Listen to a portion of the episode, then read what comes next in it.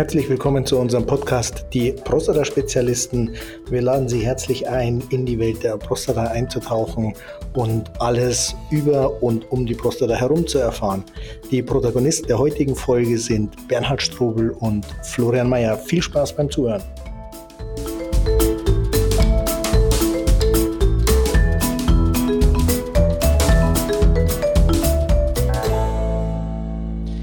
Herzlich willkommen zu einer weiteren Folge unseres Podcasts Die Prostata-Spezialisten. Das Thema, das wir uns heute vorgenommen haben, ist scheinbar ein triviales, nämlich der Ultraschall der Prostata.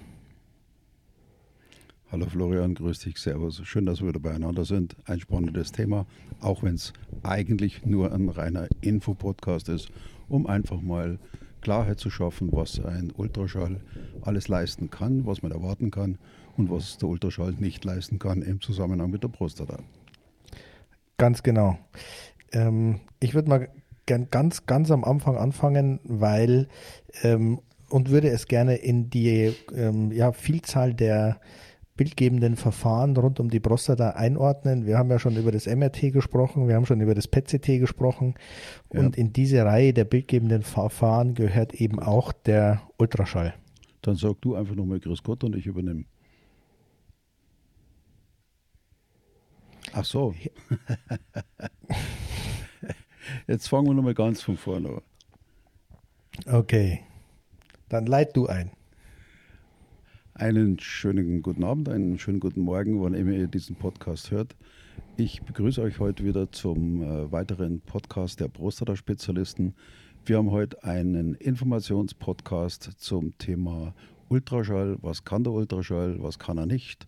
Und äh, begrüße auf jeden Fall zunächst mal Florian. Grüß dich, dass du da bist. Servus. Ja, hallo Bernhard, ich grüße dich. Ich freue mich auch, dass wir es geschafft haben äh, und gleich einen weiteren zur Bildgebung. Da bin ich schon so ein bisschen stolz auf mich, ja, dass mhm. ich das durchgebracht habe.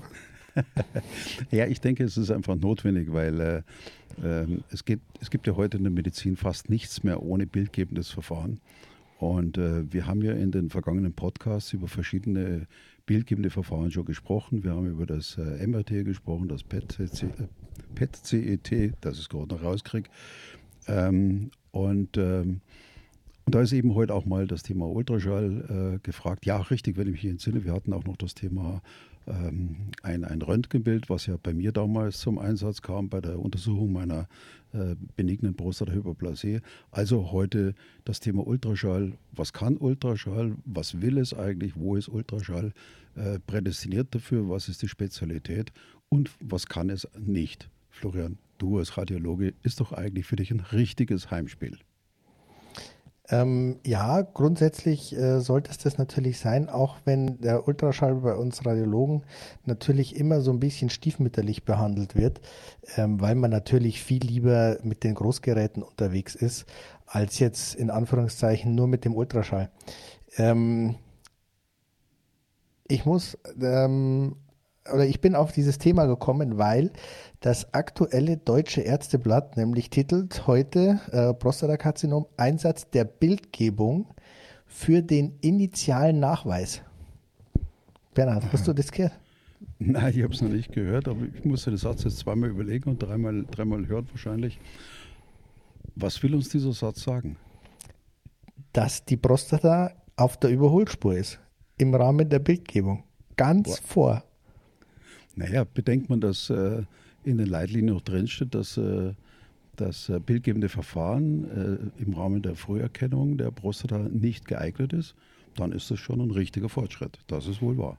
Das heißt ja noch nicht, dass es zeitnah in die Leitlinien Einzug hält, aber ähm, ich glaube, es rückt einfach schon in den Fokus dieser Missstand, dass äh, immer noch ohne vorherige Bildgebung die Prostata ähm, biopsiert wird mit gut Glück, äh, ob denn das Karzinom getroffen wird oder nicht. Ist ja auch gar nicht zu halten aus meiner Sicht. Äh, ich, ich bin jetzt in der Medizin, in der, äh, in der großen Medizin insgesamt nicht so drin, aber gibt es denn irgendwo ein, ein Fachgebiet, wo man tatsächlich äh, Diagnostik betreibt, äh, ohne also Diagnostik auch im Sinne von, von, von Karzinome, Früherkennung, ohne dass man dann ein bildgebendes Verfahren benutzt? Ähm, Ja, ich glaube zwei. ist ein bisschen wenig. Ähm, ich glaube, es ist die Augenheilkunde. Okay. Also da habe ich wirklich nur bei, äh, weiß ich nicht, so abgefahrenen Fragestellungen wie Augentumor oder Augenhintergrundtumor oder irgend sowas mal gesehen. Ähm, und das zweite ist in der Dermatologie. Ich glaube, Okay. die brauchen uns auch nicht wirklich, Okay. Aber halt direkt auch an der Oberfläche liegt. Gut, das heißt, wenn jetzt tatsächlich das bildgebende Verfahren oder die bildgebenden Verfahren im Rahmen der Diagno Diagnose von Prostataerkrankungen mh, in den Vordergrund rückt, naja, dann äh, heißt es ja auch, dass auf die Radiologen in Zukunft deutlich mehr Arbeit zukommt äh, im Rahmen von Prostataerkrankungen. Ja, das denke ich auch. Ähm, und ich muss in diesem Zusammenhang nochmal einen Erfahrungsbericht apropos Bildgebung äh, äh, abliefern, weil ich mich auch so ein bisschen bei unseren Hörern verpflichtet fühle, mich zu entschuldigen. Ja. Ich hatte einen Patienten ähm, aus der Nähe von Koblenz der eine lange Geschichte hat, spielt an dem Punkt auch gar keine Rolle. Auf alle Fälle habe ich ihm empfohlen, vor irgendeiner Therapie nochmal ein MRT der Prostata zu machen, um dieses zuvor diagnostizierte Prostatakarzinom, ähm, das dann im weiteren Verlauf so ein bisschen vernachlässigt wurde, nochmal darzustellen, um zu gucken, wie da der Status quo ist. Und habe mich also aus dem Fenster gelehnt und habe gesagt, passen Sie auf, ich äh, telefoniere ein bisschen und ich gucke mal, was es in Ihrer Gegend für einen Radiologen gibt, die das oft machen und wo Sie zeitnah einen Termin kriegen und der das kann und der freundlich ist. Das war, ich glaube, am Freitag vor 14 Tagen und ich habe am Freitagvormittag um 10 Uhr gedacht, mache ich jetzt schnell, Sache gleich erledigt. Dann habe ich diesen Punkt vom Tisch. Ja. Und ich bin zu diesem für mich völlig frustrierenden Ergebnis gekommen, dass ich als nicht nur als ärztlicher Kollege, sondern als radiologisch ärztlicher Kollege, ja, nicht in der Lage war, bis zu einem Radiologen vorzudringen. Es, es war mir schlicht nicht möglich, einen Radiologen ans Ohr zu, ans, ans Telefon zu bekommen, der mir sagen kann, wie viel macht ihr, wie lang ist die Vorlaufzeit, ähm, wer macht es, macht es bei euch einer, machen alle das, äh, wie ist die Qualität bei euch? Und ich habe ja gesagt, sucht euch einen Radiologen, der es kann. Ähm, das war hochgegriffen von mir, ich gebe es zu. Ähm, und es äh, scheiterte also zum Teil schon daran, dass einfach keiner ans Telefon ging. dass ich Krankenhäuser angerufen habe und da hat keiner, da hat einfach keiner abgehoben. Und das nicht nur über ein oder zwei Minuten, sondern ich bin bei sowas wirklich ausdauernd. Ja? Ähm, dann habe ich jemanden ans Telefon bekommen, ähm, die sehr freundlich war und mich durchstellen wollte. Ähm, dann bin ich aus der Leitung geflogen. So, dann habe ich nochmal angerufen, dann habe ich in der Warteschleife gehangen, ich glaube über eine Viertelstunde, bis ich aufgegeben habe. Ja? Dann habe ich beim nächsten angerufen, was von der Internetseite ganz gut aussah, und habe gesagt, ich würde gern mit dem Kollegen sprechen, ich würde gern äh, Patienten zu Ihnen schicken und bräuchte den Kollegen, dass, dass wir das irgendwie kurz besprechen. Da war der Kollege nicht da, der sollte mich am Montag zurückrufen. Das ist nie passiert. Also ich war wirklich entsetzt. Ja. Und was ich natürlich immer mache, wenn ich entsetzt bin, ich rufe als erstes dich an, ja, um zu berichten. Sollen wir schon das Ergebnis verraten? Und ich habe gesagt, ich glaube es nicht. Genau. Und, du hast und ich habe hab auch zu dir gesagt, ja, da macht man sich ja schon unglaubwürdig, wenn man auf der einen Seite sagt, hier, hey, such einen Radiologen aus, der das kann, frage ihn, wie oft er sowas macht, inwieweit er darauf spezialisiert ist.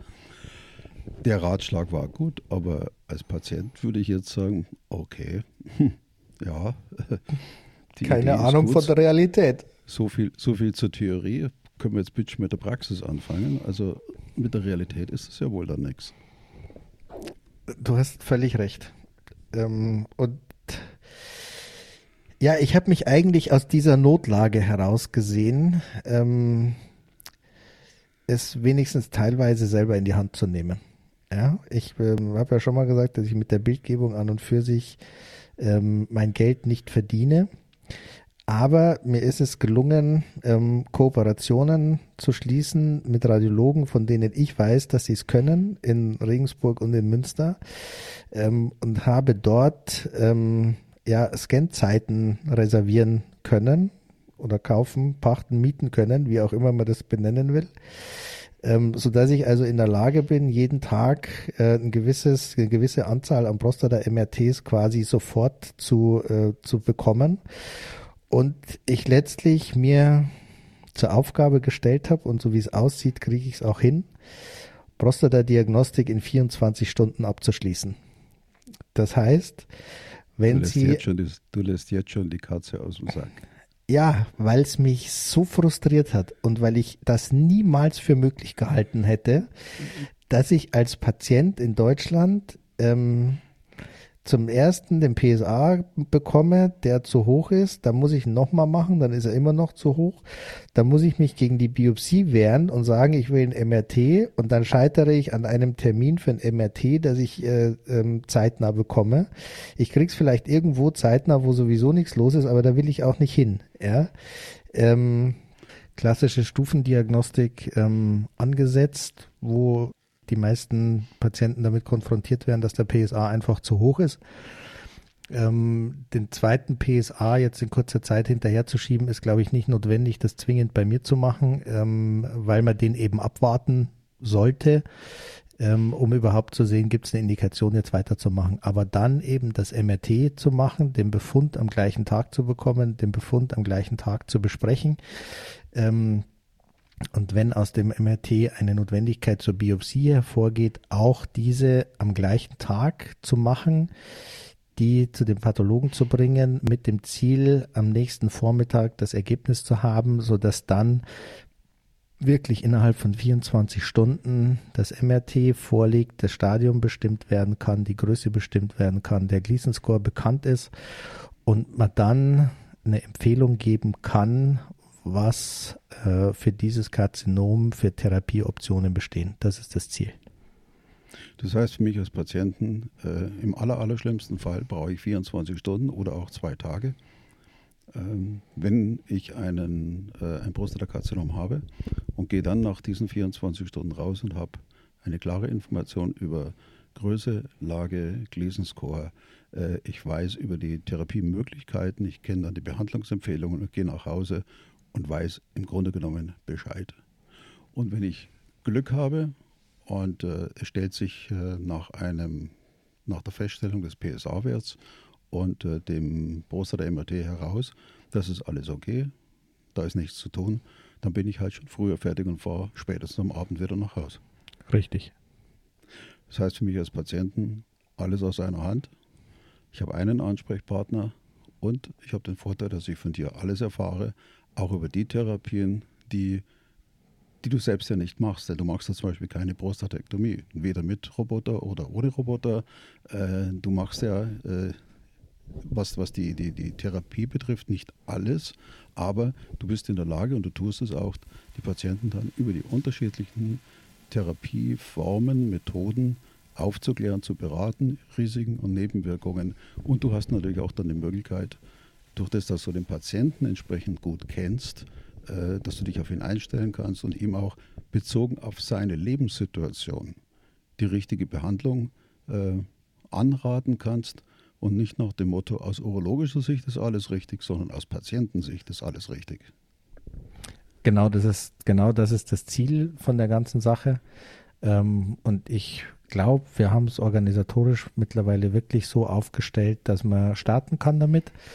Ähm, ich werde es die nächsten Tage auf der äh, Internetseite der prostataspezialist.com ähm, auch nochmal ausführen. Ähm, und äh, ja, dann bin ich gespannt, wie es angenommen wird. Ich finde es spannend. Einen Nachteil hat es. Einen ganz großen. Und der wäre? Naja, du hast mir gesagt, ja, den, den besten Radiologen findet man nicht unbedingt vor der Haustür. Äh, dieses Angebot, was du hast, ist im Moment auf äh, Regensburg und Münster. Ähm, fokussiert oder begrenzt. Das heißt also, wer wirklich diese ganzen Leistungen für sich in Anspruch nehmen will, darf eine Reise nach Münster antreten oder nach Regensburg. Wert sind beide Orte sowohl außerhalb der Praxis, aber auch halt innerhalb der Praxis allemal. Ja, auf alle Fälle. Also mehr Standorte gehen für mich strategisch nicht. Ähm, bin damit gut ausgelastet. Ähm, und ich glaube, wenn man es will äh, und sagt, man muss einmal übernachten und dann weiß ich wirklich Bescheid und dann kann man die Therapie gegebenenfalls heimatnah machen. Ähm, mir wäre es meine Gesundheit wert. Naja, bedenke ich, äh, wie es mir seinerzeit ging bei der minimalinvasiven Prostatatherapie, äh, die ich von dir bekommen habe die ja ambulant durchgeführt wurde. Ich bin nach Regensburg gefahren, ich wurde therapiert, bin wieder nach Haus, hatte kein Krankenhaus, keine Vollnarkose, nichts dergleichen. Ähm, das war auf jeden Fall für mich eine Reise wert. Und äh, ich meine, wenn ich mir heute vorstelle, ich habe den Wunsch, äh, Klarheit über meine Prostata äh, zu bekommen, auch weil ich vielleicht in meiner Familie dort irgendwo eine, eine Vorgeschichte habe. Und äh, ich habe wirklich den Wunsch, eine klare Diagnose zu bekommen. Und klare Diagnose heißt sowohl Ja als auch Nein. Dann ist es mir mit Sicherheit wert, äh, das zu machen. Die ein oder zwei Tage, die habe ich in jedem Fall. Vor allen Dingen gehe ich dann nach Haus und äh, lebe nicht mit diesem Gefühl, das äh, könnte sein, möglicherweise, eventuell, müssen wir mal schauen, braucht man einen neuen Termin in zwei Wochen, in drei Wochen, ist für mich psychologisch betrachtet auch ein ein sehr schwieriger Zustand für den Patienten. Und das können wir damit mit Sicherheit äh, erreichen, dass er diese Schwierigkeiten nicht hat. Ganz genau, das ist, ähm, das ist ein ganz großes Ziel und ich glaube, wir sind wirklich nahe dran, ähm, das zu erreichen. Ich bin gespannt, wie viele das Angebot nutzen werden und ähm, ja, ich freue mich auch drauf. Ja. Und es wird natürlich, um den Bogen zurück zu unserem eigentlichen Thema zu bekommen, wird natürlich der Ultraschall der Prostata auch in dieser, äh, im Rahmen der Diagnostik ähm, eine Rolle spielen. Ähm, und ich glaube, wir haben genug vorgeplänkelt. Mich entschuldigt die Reaktionen oder ja, die Reaktionen aus meinem völlig frustranen Freitagvormittag kurz zu schildern. Also ich war wirklich völlig konsterniert und habe mir gedacht, was erzähle ich eigentlich für eine Scheiße und wie weit rede ich eigentlich an der Realität vorbei. Aber gut, ähm, ich äh, habe aus dem Fehler gelernt und ähm, versuche es besser zu machen, äh, einfach aus, als, aus der Konsequenz dieser ganzen Geschichte. Ähm, mhm. Und wenn du nichts äh, Dringendes mehr hast, würde ich zum Ultraschall der Prostata kommen. Nein, ich habe nichts Dringendes, weil du hast ja die, die Katze aus dem Sack gelassen. Ich habe es nur aufgegriffen und vertieft. Also kannst du dich jetzt eventuell auch entschuldigen, dass du das Thema verwässert hast oder das Thema verändert hast. Aber ich glaube, das war an der Stelle äh, richtig. Wie gesagt, wir werden zu diesem Thema Prostata 24 äh, in absehbarer Zeit, sprich in den nächsten zwei, drei Wochen, einen komplett eigenen Podcast nochmal machen. Ähm, alles nochmal zusammenfassen, um nochmal das Angebot äh, klar zu definieren, klar vorzustellen. Und äh, ja, und wir haben eben heute das Thema Ultraschall. Ähm, du sagtest gerade, das Ultraschall spielt im Rahmen der Diagnostik äh, eine Rolle. Ich sage jetzt an dieser Stelle, mh, hm, mag sein, dass es eine Rolle spielt. Für mich ist es im Moment erstmal ein Diagnoseverfahren neben all den anderen bildgebenden Verfahren. Und äh, mich würde jetzt einfach interessieren von dir, wie ist dieses Ultraschall zu sehen? Was kann es? Wofür ist es gut? Und was kann man auch von diesem Ultraschall definitiv nicht erwarten, weil es es einfach nicht leisten kann? Genau. Also ich glaube, das ähm, erste Positive beim Ultraschall ist, dass es einfach fast jeder Urologe oder jeder, der sich mit der Prostata beschäftigt, da hat. Und dass dass man damit einen sehr schnellen Überblick ähm, über die Prostata und die Harnblase, die ja unmittelbar damit zusammenhängt, nicht nur anatomisch, sondern auch funktionell, ähm, sehr schnellen Überblick bekommen kann, liegt jetzt das mehrfache nächtliche Aufstehen wirklich am Resthahn in der Blase und äh, damit wahrscheinlich an der Prostata? Oder gibt es vielleicht eine ganz andere Ursache von den Nerven her oder von der Muskelschwäche oder äh, was auch immer noch dahinter stecken mag? Ähm, sodass der Ultraschall zwar häufig so ein bisschen im Rahmen der Bildgebung ähm, ja stiefmütterlich behandelt wird, aber ich glaube, dass der Stellenwert für die Überblicksdiagnostik ähm, äh, doch ein relevanter ist, weil ich beispielsweise ähm, es unlängst erlebt habe, dass Patienten kommen und steif und fest davon überzeugt sind, dass sie ein Problem mit der Prostata haben, weil sie des Nächtens aufstehen müssen ähm, und man letztlich äh, dazu schreitet, zu sagen, okay, ähm, ich würde es gerne untersuchen, wir machen mal einen Ultraschall und eine Restharnbestimmung. Es gibt aber letztlich gar keinen Resthahn. Also dass diese ganze Theorie, dass der Resthahn die Patienten nachts auf Toilette bringt, in diesem Fall eben ähm, nicht richtig war und die Ursache an der Stelle ähm, eine ganz andere war und nämlich nicht die gutartige Prostatavergrößerung. Ähm, dann habe ich es gerade gesagt, die gutartige Prostatavergrößerung. Was damit natürlich sehr gut gelingt, ist eine Größenausdehnung ähm, der Prostata zu erlangen, ähm, indem man das nämlich misst und über eine Formel das äh, Volumen der Prostata bestimmen kann, was einem dann natürlich auch wieder helfen kann, den PSA etwas genauer einzuschätzen über die PSA-Dichte. Ähm, wenn man nämlich den PSA in Relation zur Größe der Prostata setzt, weil natürlich auch eine sehr große Prostata eine Erhöhung des PSAs machen kann, weil wenn einfach viele Prostatazellen da sind, machen viele Prostatazellen PSA und dadurch kann der natürlich auch steigen. Hm, nicht ganz von vorne, aber nochmal ein kleines Stück zurück. Äh, wenn ich heute Prostata-Beschwerden habe und ich gehe zum, zum Arzt, zum Urologen oder, wem, oder Radiologen, wem auch immer, und ähm, der verwendet äh, oder der versucht dann erstmal über die Darstellung meiner Beschwerden ein erstes Bild zu bekommen. Und jetzt setzt er an dieser Stelle, und das ist eine Frage, und jetzt setzt er an dieser Stelle äh, das Ultraschall ein, um das, was ich ihm gesagt habe im Rahmen der Be Beschreibung meiner Beschwerden, in Verbindung mit dem Ultraschall und in Verbindung mit dem PSA einfach ein genaueres Bild zu kriegen, wie er ja, weiter denken oder weiter handeln soll.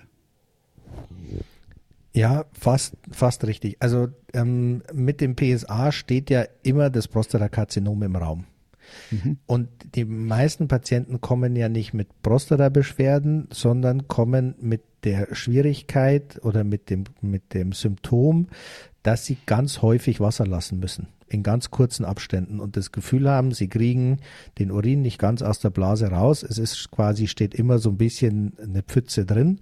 Ja. Das ist ja die, die, das eigentliche Problem.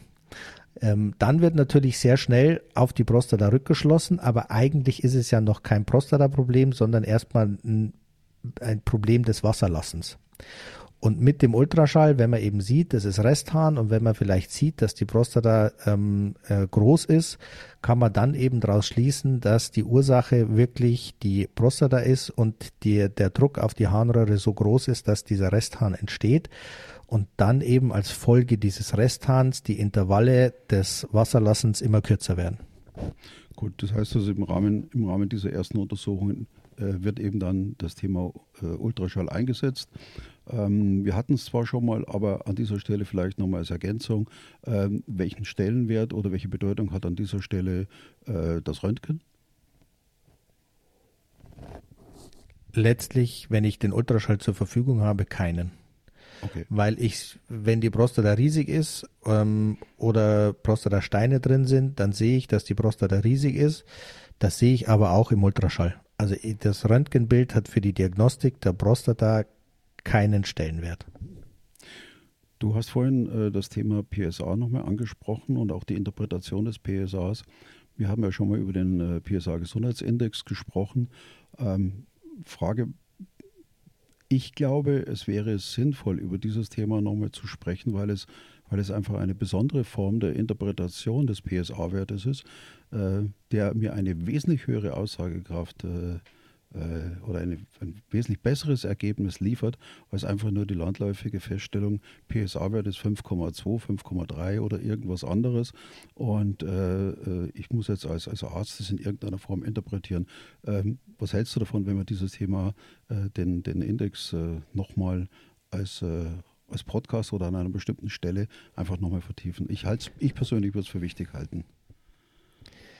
Du bringst mich jetzt in eine gewisse Zwickmühle. Ja? Okay. Natürlich hast du inhaltlich recht. Aber ich will jetzt natürlich nicht den gleichen Fehler nochmal machen. Ja? und sagen, gehen Sie zu Ihrem Urologen und lassen sich den Prostata-Gesundheitsindex oder dessen Dichte bestimmen. Und am Ende kriege ich gar keinen Termin beim Urologen, geschweige denn, dass ich mit dem irgendeinen Blutwert, den er extra bestimmen muss, wo er vielleicht extra mit dem Labor telefonieren muss, ob die den bestimmen, nämlich äh, einen speziellen PSA, den ich dafür brauche. Ähm, ich habe ja aus dem Fehler gelernt. Nichtsdestotrotz finde ich, sollten wir es machen. Aber ja, halt schon mit mehr Zurückhaltung und weniger Euphorie als in den ersten Podcasts. Gut, dann lassen wir die Euphorie und die Zurückhaltung einfach mal weg. Ähm, sag doch einfach mal nur ganz kurz nochmal, worum es um diesen, worum es in diesem Index äh, ah, geht. Bernhard, ich glaube, wir müssen über, die, über das Ultraschall sprechen. Ich glaube, okay. wir, wir schweifen schon wieder ab. Und wir machen darüber den nächsten. Wenn wir mit Prostata 24 noch nicht so weit sind, dass wir mit allem raus können, dann machen wir darüber den nächsten und in aller Ausführlichkeit. Okay. Ähm, und dann kann jeder entscheiden, ähm, äh, ob er den diskutieren will oder ähm, wie auch immer. Vielleicht findet man ja auch da eine Lösung, ähm, dass man okay. das, dass man das flächendeckend hinbekommt. Aber ich glaube, wir sollten uns so ein bisschen am, am angepriesenen Thema halten. Gut. Dann machen wir das so. Versprochen. Aber ich verspreche dir, ich vergesse es nicht. Das hoffe ich. okay. Ähm, Ultraschall. Genau. Wie geht's weiter? Was gibt es noch ähm, dazu zu sagen? Ich werde ich werd häufig gefragt, ob der Ultraschall denn ausreicht, um das Prostatakarzinom zu diagnostizieren. Also selbst wenn der PSA jetzt zu hoch ist, wieso muss ich ins MRT? Im Ultraschall sehe ich die Prostata ja auch. Wieso reicht es nicht? Mhm. Ähm, es reicht letztlich deswegen nicht, weil der Ultraschall zwischen einem Karzinom und anderen Ursachen, warum die Prostata an einer Stelle dunkel ist, nicht sicher differenzieren kann. Das kann einfach nur das äh, MRT und teilweise das PET-CT. Ähm, und nichtsdestotrotz kann man im Ultraschall oder Ultraschall gesteuert das Karzinom punktieren. Wie hängt das zusammen? Zum einen geht es um die Primärdiagnostik. Das heißt, ich weiß nicht, ob es ein Karzinom gibt oder ob die Ursache für den PSA, den erhöhten PSA, eine andere Ursache hat. In diesem Fall ist das, äh, der Ultraschall nicht geeignet, eine Diagnose des Prostatakarzinoms zu stellen. Das kann jetzt in dem Sinn das MRT auch nicht, weil es am Ende nur der Pathologe kann. Aber ich kann nicht differenzieren zwischen äh, das Prostatakarzinom ist dunkel im Bild und möglichen anderen Entitäten, die ebenfalls im äh, Bild dunkel sind. Das kann ich nicht unterscheiden, weil gutartige ähm, Veränderungen oder gutartige Läsionen genauso aussehen können wie das Prostatakarzinom. Und damit kann ich es einfach nicht differenzieren. Wenn ich jetzt allerdings sage, man kann im Ultraschall gesteuert das Prostatakarzinom biopsieren, dann muss ich entweder aus dem MRT oder aus dem PET-CT genau wissen, an welcher Stelle muss ich suchen. Und wenn ich jetzt weiß, ich muss zum Beispiel ganz hinten am Darm, knapp über dem Darm, ganz kopfwärts, ganz an der Kapsel, ganz auf der linken Seite suchen, weil ich diese Läsion aus dem MRT kenne und ich jetzt mit dem Ultraschall ganz bewusst mir genau diese Region anschaue und suche, dann werde ich da mit hoher Wahrscheinlichkeit eine Läsion finden, die dunkler ist als das übrige Prostatagewebe. Und dann weiß ich, aber aus dem MRT und eben nicht aus dem Ultraschall, dass diese Läsion die Läsion sein muss, die im MRT als man sagt Malignom suspekt, also verdächtig ist auf ein Prostatakarzinom.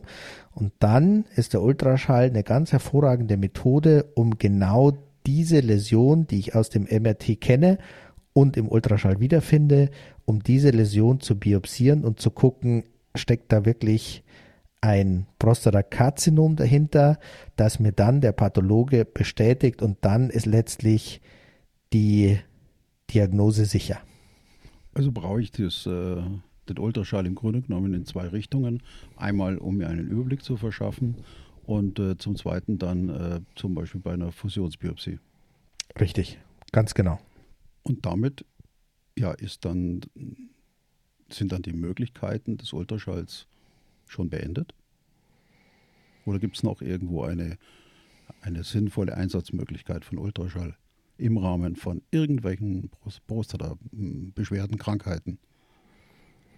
Nein, also im, ich sage mal, im, im Rahmen einer ähm, am Ende am besten sicheren Diagnostik ist die Indikationsstellung für den Ultraschall an dieser Stelle beendet. Man kann überlegen, ob man es noch äh, für die Prostatitis einsetzt, wenn man jetzt beispielsweise aus den Verlaufskontrollen oder aus vorherigen Untersuchungen weiß, wie groß die Prostata ist und man sieht dann, dass die Prostata da aufgetrieben ist und das Gewebe vielleicht so ein bisschen schwammig ist, dann kann man nochmal drauf zurückschließen, aber wirklich definitiv brauchen tut man ihn dafür nicht.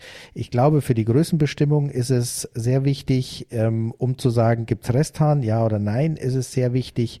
Und um das Prostatakarzinom, das ich aus dem MRT oder dem PET-CT kenne, ähm, im Rahmen der Fusionsbiopsie zu biopsieren, ist er sehr wichtig und hat einen hohen Stellenwert. Dann habe ich an der Stelle keine Fragen mehr. Hast du noch irgendwelche Gedanken, Botschaften, Informationen zum Thema Ultraschall? Ja, vielleicht ähm, noch zwei, zwei Sachen, wie er durchgeführt wird. Ähm, die blanke Größe kann man letztlich bestimmen, indem man den Ultraschall durch die Bauchdecke oder über die Bauchdecke hinweg macht. Ähm, da reicht es häufig aus. Das macht man ähm, auch, um die Restharnmenge zu bestimmen, weil man da eben näher dran ist. Ähm, und dann wird er ja auch über den Enddarm gemacht. Äh, das macht man letztlich immer dann, Darüber kann man auch die Größe bestimmen, aber vor allem dann, wenn man ähm, das, das, verdächtige Areal auf dem Prostatakarzinom biopsieren will, weil man dann eben mit dem Ultraschallkopf noch näher an der Prostata dran ist.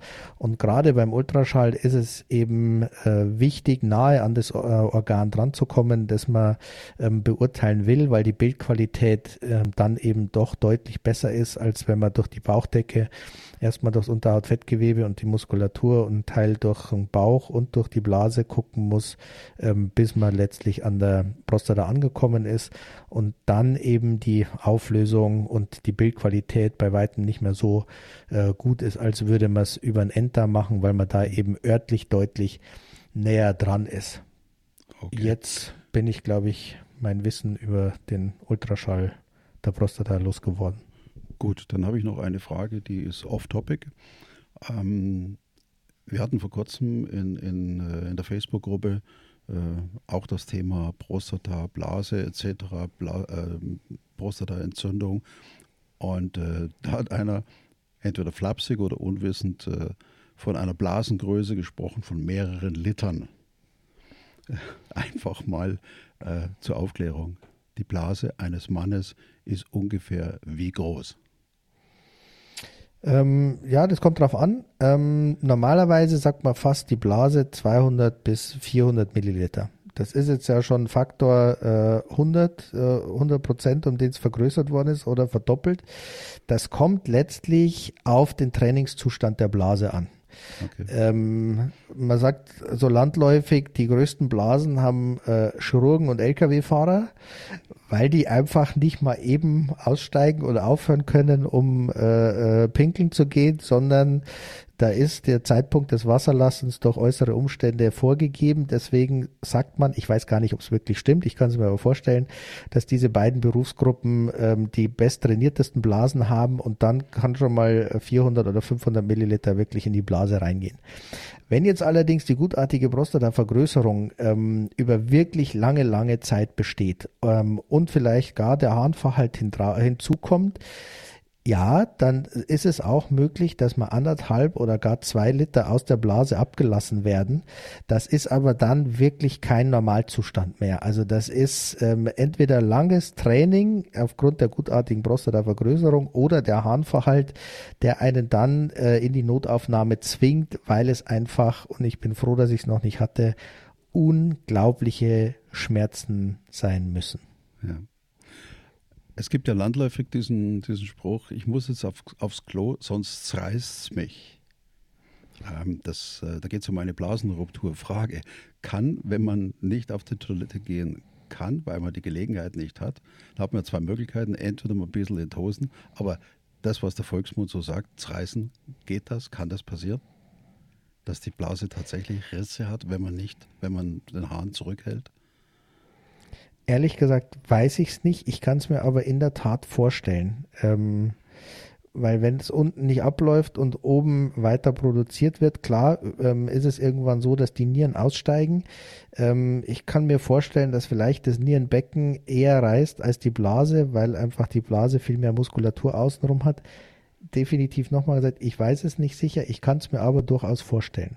Okay, gut. Soviel zu meinen Off-Topic-Fragen am Ende. Ähm, du sagst, du hast äh, das Thema Ultraschall aus deinem Wissen und deiner Erfahrung für heute abgehandelt. Ähm, machen wir Schluss? Machen wir Schluss. Gut. Dann sage ich vielen herzlichen Dank, dass ihr wieder da wart zu unserem heutigen Podcast äh, über das Thema Ultraschall.